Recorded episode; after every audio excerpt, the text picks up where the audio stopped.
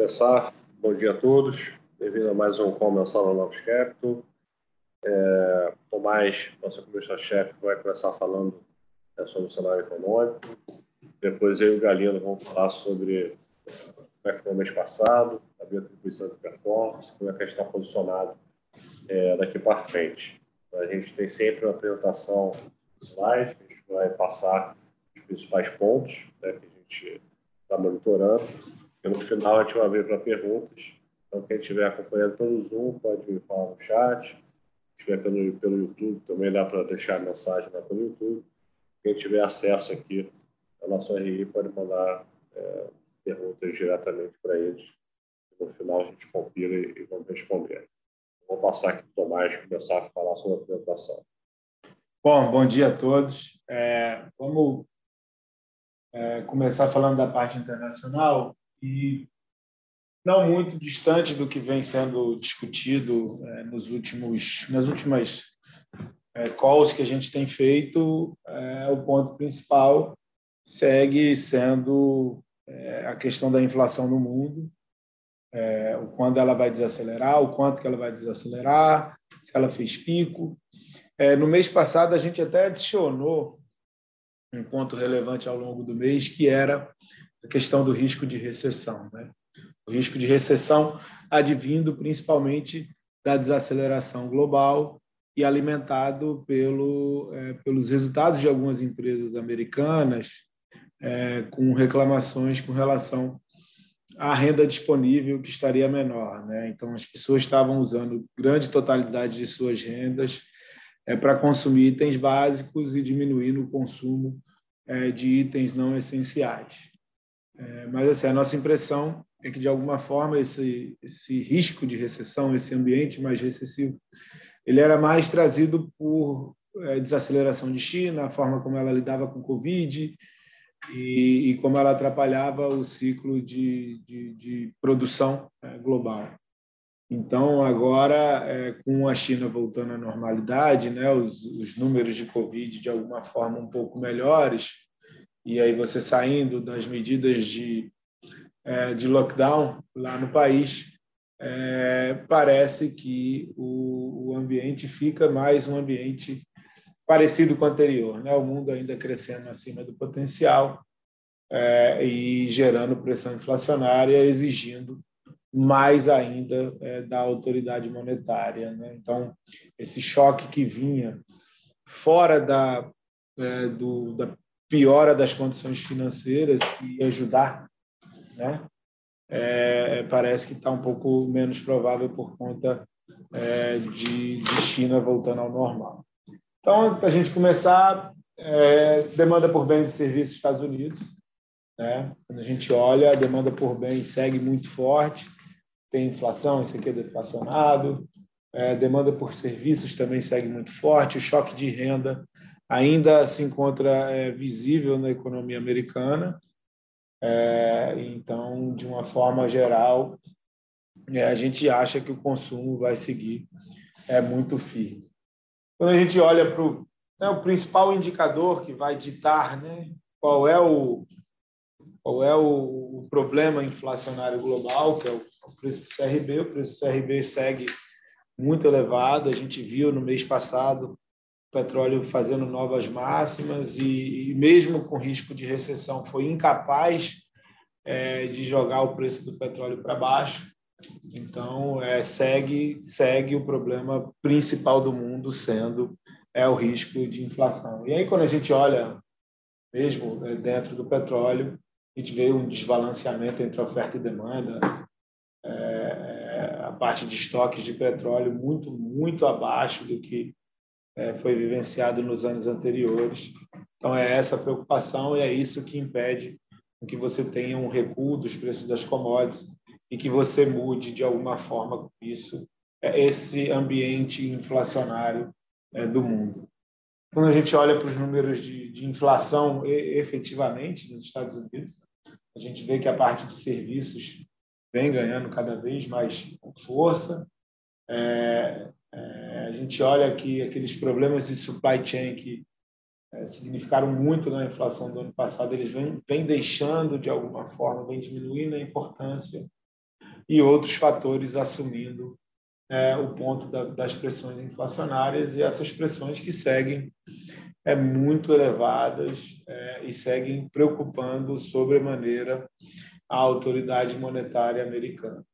Então, a gente vai olhar é, na parte de condições financeiras, né, andou um pouco, até voltou no final do mês, mês passado, é, é, com a melhora de, de perspectiva de crescimento advinda de China, é, mas quando a gente olha a necessidade né, que você tem de é, gerar a contração das condições financeiras, né, o delta, que já foi muito significativo, ele precisa andar mais um pouco, né? Ela saiu de 97, foi para 99, talvez a gente tenha a impressão de que ele tem que andar mais. E também aqui nesse caso o, o, o nível, né? O nível dessas condições financeiras também importaria.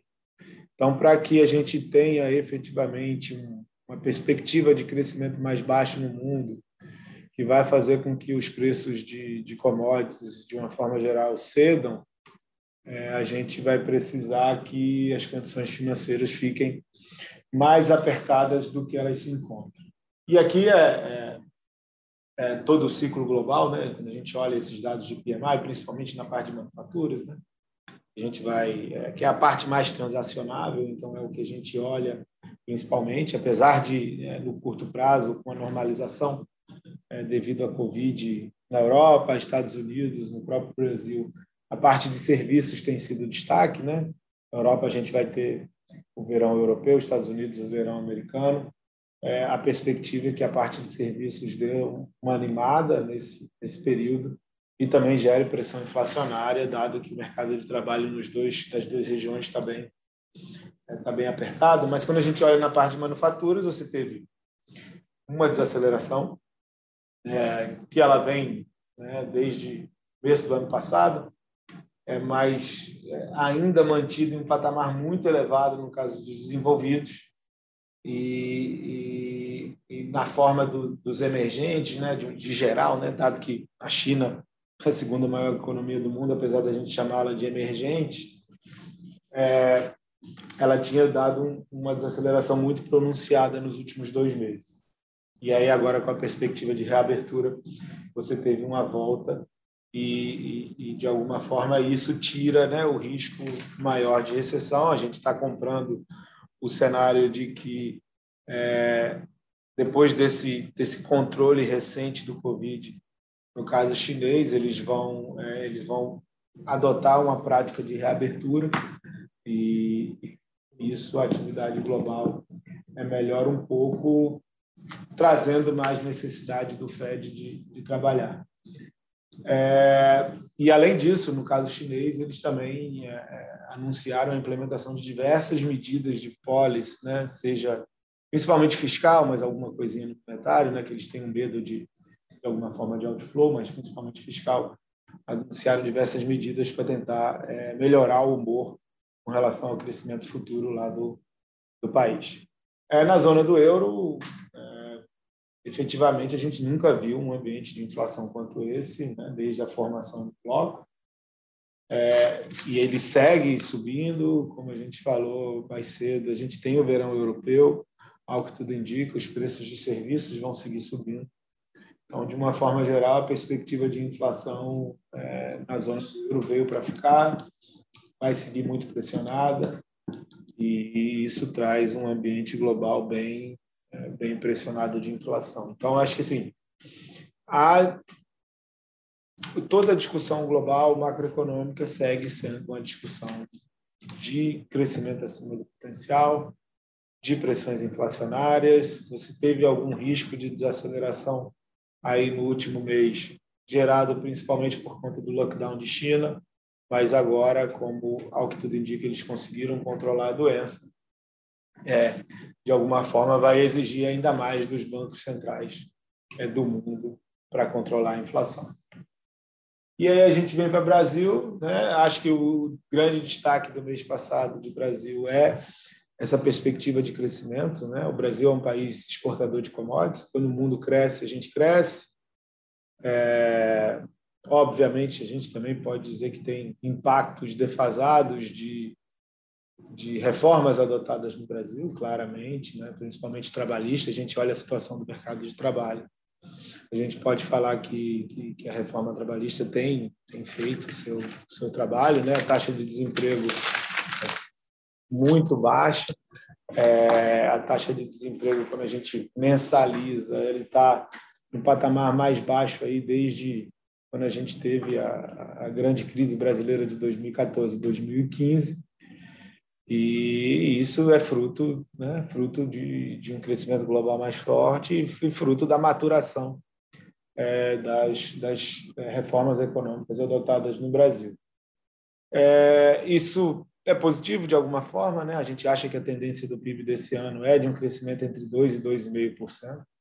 Então, se a gente for pensar que no começo do ano a perspectiva era de zero, é um crescimento substancial da economia brasileira.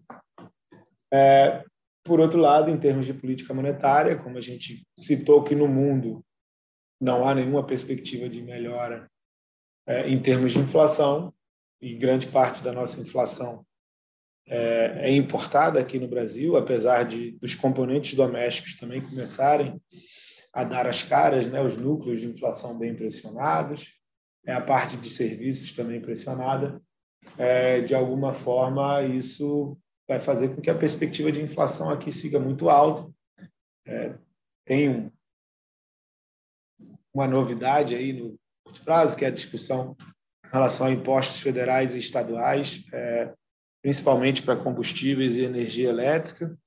Passou na Câmara, no primeiro, é, é uma, uma, um teto para o ICMS que teria impacto bem expressivo nos números de IPCA. É, falta passar no Senado, mas assim, talvez a única forma da gente conseguir jogar a inflação para baixo seja via corte de impostos ou é, uma apreciação maior da nossa moeda.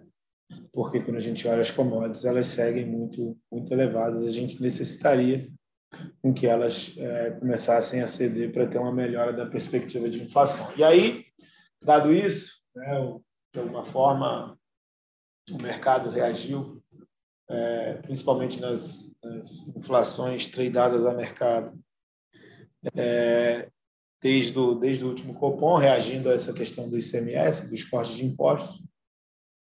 É, mas a gente tem dúvida de como é que isso bate né, efetivamente na decisão do Banco Central do Brasil. É, juro em 12,75, já foi avisado que eles vão subir para 13,25, mas é, a gente fica na dúvida de qual é a real capacidade do Banco Central de encerrar o ciclo, é mesmo com esse corte de ICMS, dado que é, a inflação global é ainda um problema, dado que todos os bancos centrais do mundo vão seguir subindo é, a taxa de juros e também dado que o principal instrumento no momento para controlar a inflação parece ser mesmo é um câmbio mais apreciado.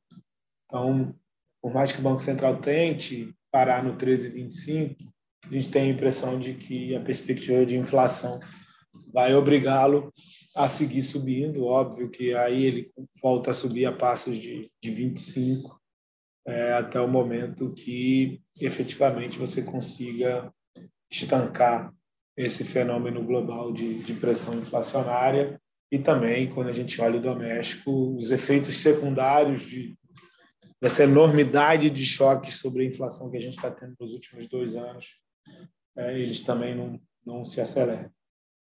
E aí é quando a gente olha preços, preços relativos, né? a gente olha a alimentação fazendo high aí, a gente nunca teve diferenciação do, da alimentação sobre o resto do IPCA tão alto, quando a gente olha da, dos bens industriais também, e serviços é que estava pagando o custo, mas começou agora a subir um pouco na margem. É, a atividade surpreende bem esse ano, né? como falei, a perspectiva é um crescimento entre 2% e 2,5%. É, a grande dúvida é como é que vai bater a política monetária sobre a atividade. É, o, a gente olha a dinâmica de crédito, já tem algum efeito, né? Os diversos bancos fazendo provisões, é, dando a perspectiva de que é, alguma desaceleração da atividade vai acontecer. É, mas assim, a gente tem a impressão de que é, mercado coloca mais desaceleração do que efetivamente vai acontecer em termos de atividade, tá?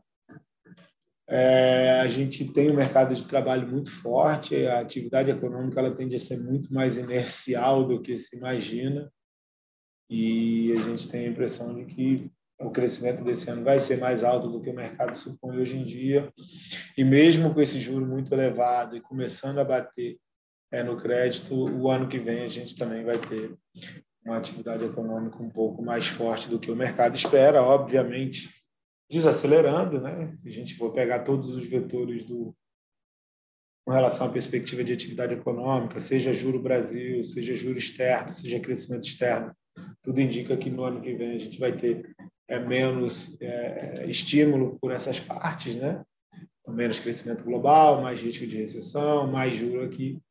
Mas, assim, talvez é, o mercado esteja colocando um crescimento próximo de zero no ano que vem, e quando a gente olha, acha é muito mais provável um crescimento entre 1 e 1,5. É, a perspectiva de inflação, a gente tem 8,5, 8,9, 4,5. A gente não está colocando corte de CMS porque ainda a gente não sabe ainda quais são os produtos, não sabe quando ele vai entrar e não sabe para quanto que vai ser esse corte de CMS. Mas é algo que tudo indica, você vai conseguir jogar bem é, a perspectiva de 2022 para baixo. Aí para 7,5, muito provavelmente. E isso, por inércia, vai bater é, em 2023 e poderia levar para 4,2, alguma coisa nesse patamar aí contra 4,5 que a gente tem esperado hoje.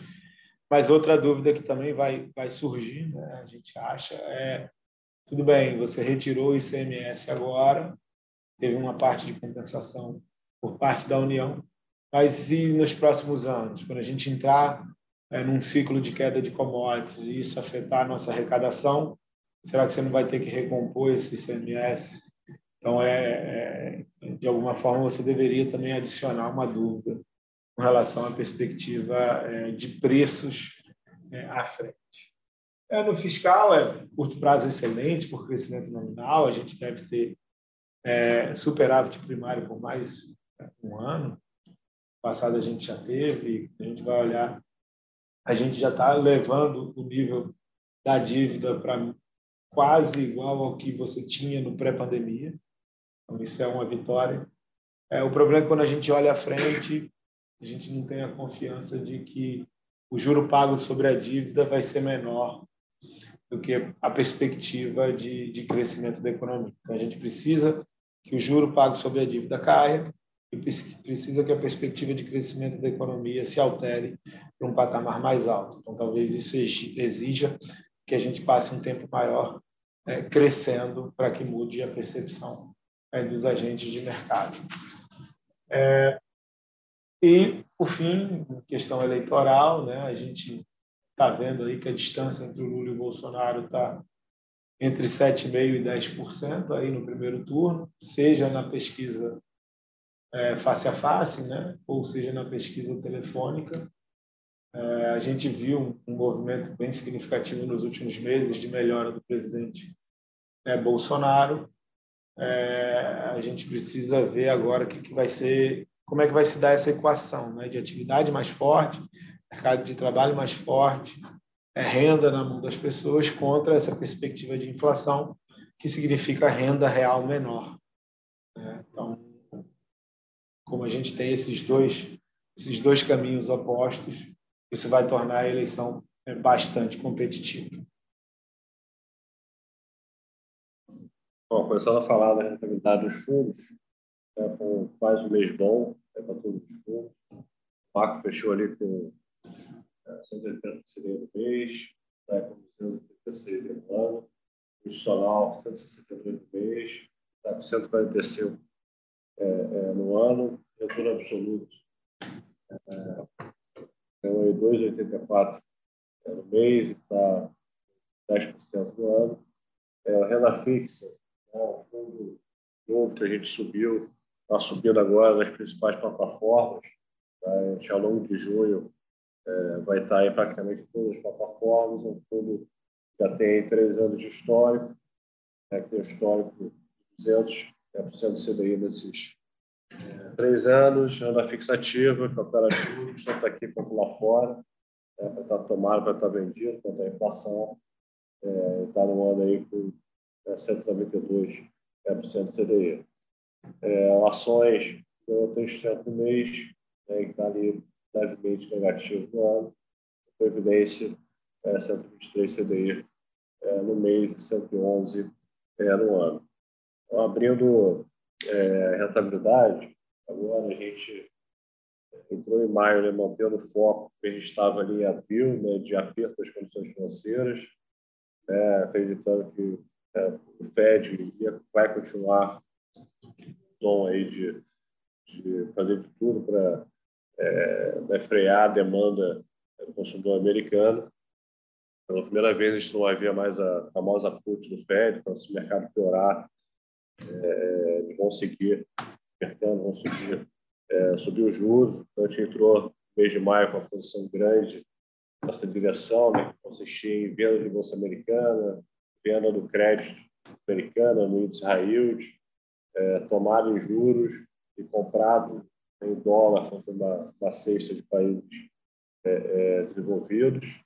É, essa posição andou bastante ao longo do mês, é, a gente virou metade, a gente começou a ver é, alguns sinais aí de, da China sofrendo de atividade, devido ao lockdown com Covid, é, a gente começou a ver algumas é, empresas americanas é, reportando dificuldades aí com estoque, dificuldade é, com margem, mostrando que a inflação está afetando já a economia americana, está afetando o consumidor é, americano, tá? então, que estão gastando mais é, só com produtos essenciais, e começou a ter uma narrativa né, de que o aperto que o Fed fez até o momento, com a China mais fraca, seria suficiente né, para a economia americana acelerar e para conter as pressões inflacionárias. Tá? Inclusive, o diretor do Fed, o Boston, chegou a falar que talvez é, em setembro possa ter uma pausa. Né? Então, é, o mercado começou a comprar a ideia de que talvez não precisaria subir o juro além dos 2,5, né, que é o que, é o neutro falado é, atualmente. Então, por isso o mercado pegar a bolsa americana como base, né, chegou a zerar, que era que teve ao longo do mês, né, fechar é, no zero a zero. Então, esse índice de condições financeiras ele afrouxou bastante do, do máximo que ele, que ele atingiu. Então, a gente já tinha reduzido metade da posição. E o que a gente tem feito é sempre, quando o mercado exagera, exagera, a gente compra ativos que a gente acha é barato, principalmente no Brasil, né? principalmente aqui, a gente fez a posição dólar vendido aqui, é, aproveitando é, que tinha piorado muito é, no mês de abril, né, que ele saiu de 4,60 para 5,10, então a gente voltou a posição grande. Né, então, destaque da caixinha de moedas foi essa posição vendida em dólar é, a gente pegou bem. É, parte de renda fixa internacional devolveu é, os ganhos acumulados é, no ano, com fechamento dos juros da Colômbia Americana, que chegou a fechar em 50 bips, esse medo aí de é, desaceleração mais forte, é, discussão de recessão é, é, tinha voltado, tá? É, mesmo com a posição reduzida, a gente perdeu mas olhando para junho, a gente voltou a aumentar essa posição. Né? Então, se você olhar, a Bolsa Americana subiu 10% das mínimas, o juro tinha fechado é, 50 bips das máximas, a simetria, olhando para frente, voltou. Está bom para apostar que o Fed vai continuar dando um discurso rock. Né? Inclusive, é, vários indicadores é, é, final de maio, início de junho, estão mostrando que a economia americana segue, segue firme, inclusive o mercado de trabalho hoje né, segue, é, segue aquecido. É, a inflação, é, o PCI que saiu, veio, no, no, no, se olha detalhe, veio ainda bastante pressionado. Tudo indica que o próximo de inflação, o CPI, que sai semana que vem, vai continuar pressionado também. O mercado vai ficar é, se ancorando com números mais fracos é bom, porque o Fed pode ser que suba tanto. Números fortes é ruim, porque o Fed vai seguir subindo de 50 a 50. Né? Então, é, então, é isso que a gente vai, vai tentar aí, é, focar é, ao longo do mês. Né? Então, a gente entrou aí, né, voltou a aumentar a posição tomada de juros americano, é, renda fixa local, a gente segue operando externo, com viés de ficar tomado. Então, o IPCA 15 foi muito ruim, né, os lucros acelerando. Mais que o BC queira parar, está muito difícil. Eu acho que a pressão para continuar subindo vai seguir, as expectativas estão desamparadas. Você justificar a parada é, com a redução, de, de, de imposto para botar o preço da gasolina para baixo no prazo, acho que vai ser difícil. Então, mais provável vai ser ele né, subir em junho e deixar a porta aberta para subir em agosto. Vamos acompanhar os dados até lá. A gente tem, tem né, tá com uma posição um pouquinho de chip agora, é, achando que tem muita queda aí na curva, dadas incertezas, ainda mais com essas discussões de PEC, de calamidade. Né? Então, acho que o mercado vai, vai pedir é, mais prêmio. Em moedas, a gente está menor no real, ela continua pedindo em dólar, é, mas, mas dado o movimento que a gente viu no mês de maio, a gente reduziu é, essa posição. Então, o resumo é esse. Passar para o Galeno falar de bolsa aí, destaque aí da, da rentabilidade nos fundos. Tá. É, complementando o que o Portela falou, assim, acho que o mercado teve um mês é, de maio bastante volátil. Né? Só para colocar em perspectiva aqui, o S&P variou de 3.800 a 4.300, né? mais de 13% de variação no intramês e com balanço. Assim, ele chegou a, a abrir o mês forte e aí realizou ali na primeira quinzena, né? aí depois recuperou até o dia 20, voltou para os lows, é, próximo ao dia 20, 22, e fez um final de mês de um rally onde a bolsa subiu mais de 10% na última semana. Ibovespa idem, né, variou aí de 102 a 112 mil pontos, mais de 10% de variação. Né? Então, acho que característica do mês passado foi muito um ambiente volátil, né, de movimentos grandes para lá e para cá. Tá? É... Acho que o cenário é mais do mesmo aí que a gente já vem falando, né? essa busca né, por aperto de condição financeira. Né? Então, tem parte dos ganhos de bolsa aí né, que vieram é, pelo S&P, né, pelo short em bolsa lá fora, né, que o componente grande né, é desse jogo de aperto de condições financeiras, né, é mais ou menos parte do risco né, desse combo que passa, como o Portela falou, né, por short em bolsa, né, é, short em, em high yield, né, de crédito, né, dólar né, e tomado nos juros, essa parte desse resultado, boa parte desse resultado veio dessa piora das condições financeiras. E eu acho que nesse balanço ao longo do mês o que a gente conseguiu fazer foi operando taticamente, né, conseguir proteger, né, quando o mercado raliou, né, a gente operou taticamente a favor, né, e conseguiu proteger esse vetor aí é, ao longo do mês, tá? É, a cabeça segue a mesma, né? eu acho que o, o Portela também comentou, assim, eu acho que essa melhora que o mercado teve né, vai dar mais conforto né, para o Fed seguir com um tom um pouco mais duro. Né? É, é, acho que aí a gente aproveitou para voltar novamente com uma posição um pouco maior nesse jogo das condições financeiras, que é onde a gente está concentrando a maior parte do risco do fundo. Tá? Além disso, né, então esse ambiente global aí, né, é complexo, né, principalmente para a Europa e para Estados Unidos. Né, então, a gente tem um short extra é, das condições financeiras no S&P e na, nas bolsas europeias. Tá? É, e teve essa China, né, que deu, deu um certo alívio aí na parte de reabertura, né, meio incipiente ainda, meio inicial, né, mas que traz né, um, um ambiente talvez de commodity ainda forte, né? É, e, e, com isso uma perspectiva global, um externo positivo para o Brasil. Né? E aí, dado isso, a gente tem girado ali né, com posições médias ali favoráveis à, à bolsa aqui no Brasil. Tá? Então é um é um combo aí negativo lá fora, apostando contra bolsas, principalmente Europa e Estados Unidos, né, e uma posição média né, é, aqui no Brasil, tá? que, que é muito via o próprio índice né, de EWZ, né, que eu acho que remetem pelo peso que tem né, o setor de commodities né, e o setor financeiro, que nesse ambiente de juros mais alto acaba se beneficiando. Então, eu diria que está ali dois terços, até um pouco mais, né, de forma simplista, né, via o índice e o AWZ. Né, e aí a gente tem tentado fazer um pouco desse play eleitoral, que tem feito menos preço direcional, mas tem feito mais preço no micro, né, operando algumas, alguma coisa de estatal. Né?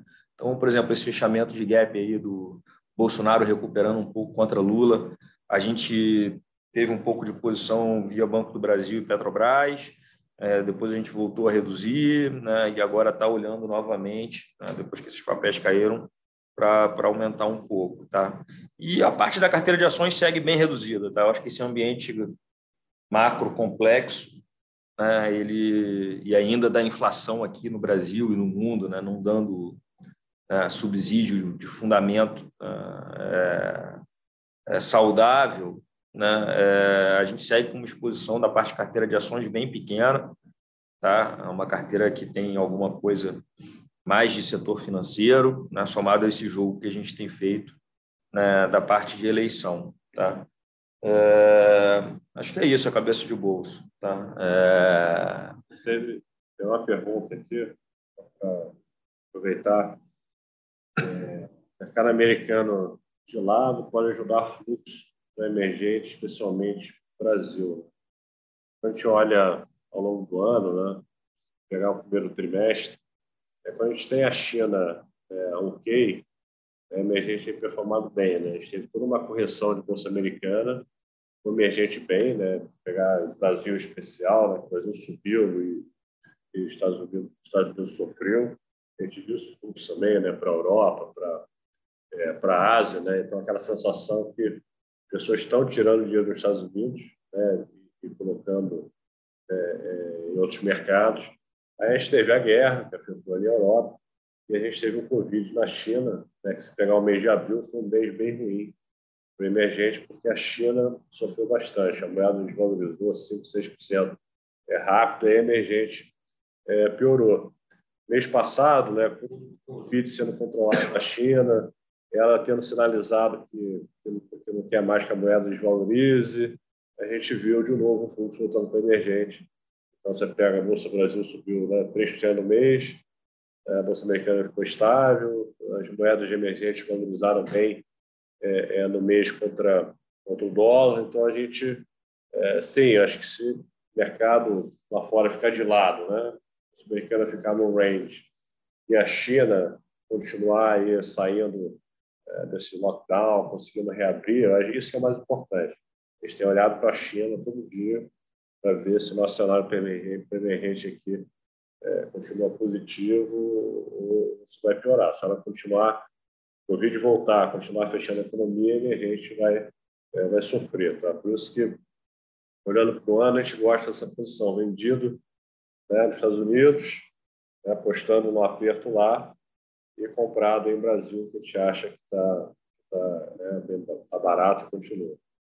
Essa pergunta é até curiosa, assim, porque a gente tem visto algum tipo de fluxo, né, é, mesmo com uma eleição no Brasil aqui daqui a, daqui a meses, né, alguns fluxos aí mais de longo prazo, né, por parte de estrangeiro com interesse no país. Né?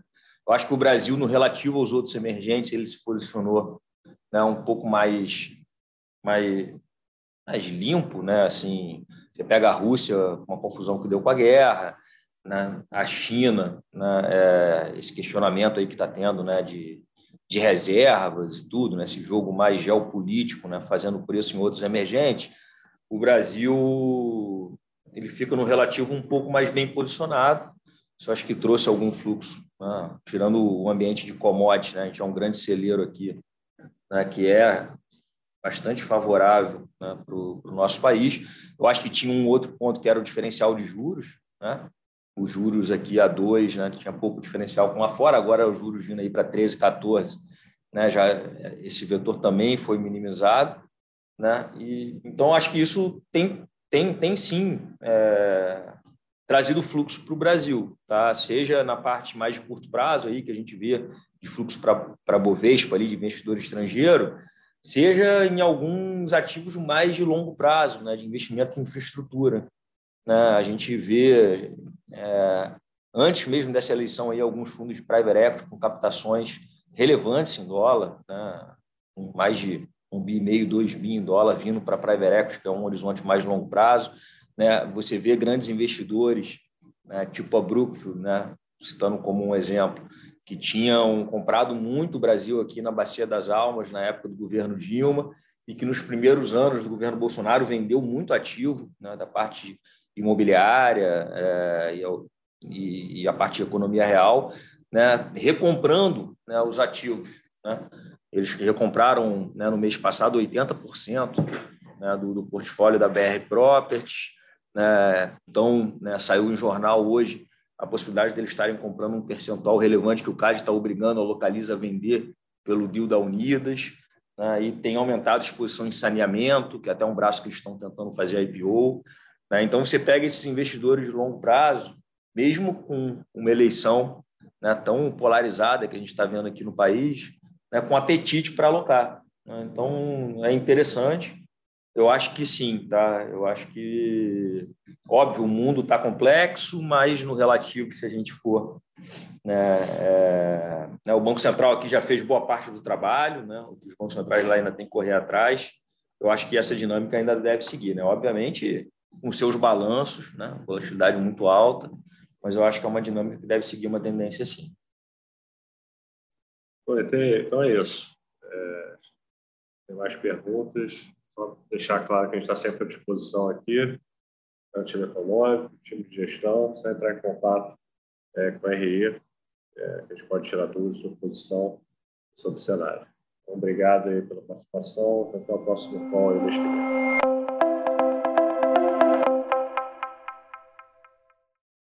A Novos Capital Gestora de Recursos Limitada não comercializa nem distribui cotas de fundos de investimento ou qualquer outro ativo financeiro. Este podcast não constitui uma oferta de serviço pela Novos e tem caráter meramente informativo. A Novos utiliza informações de fontes que acredita serem confiáveis, mas não se responsabiliza pela exatidão de quaisquer das informações assim obtidas e utilizadas neste podcast, as quais não foram independentemente verificadas. Estas informações podem estar desatualizadas ou sujeitas a opiniões divergentes. Este conteúdo não constitui uma opinião ou recomendação, legal ou de qualquer outra natureza, por parte da Novos, e não leva em consideração a situação particular de qualquer pessoa. A utilização das informações aqui contidas se dará exclusivamente por conta e risco de seu usuário. Antes de tomar qualquer decisão acerca de seus investimentos, a Novos recomenda ao interessado que consulte seu próprio consultor legal.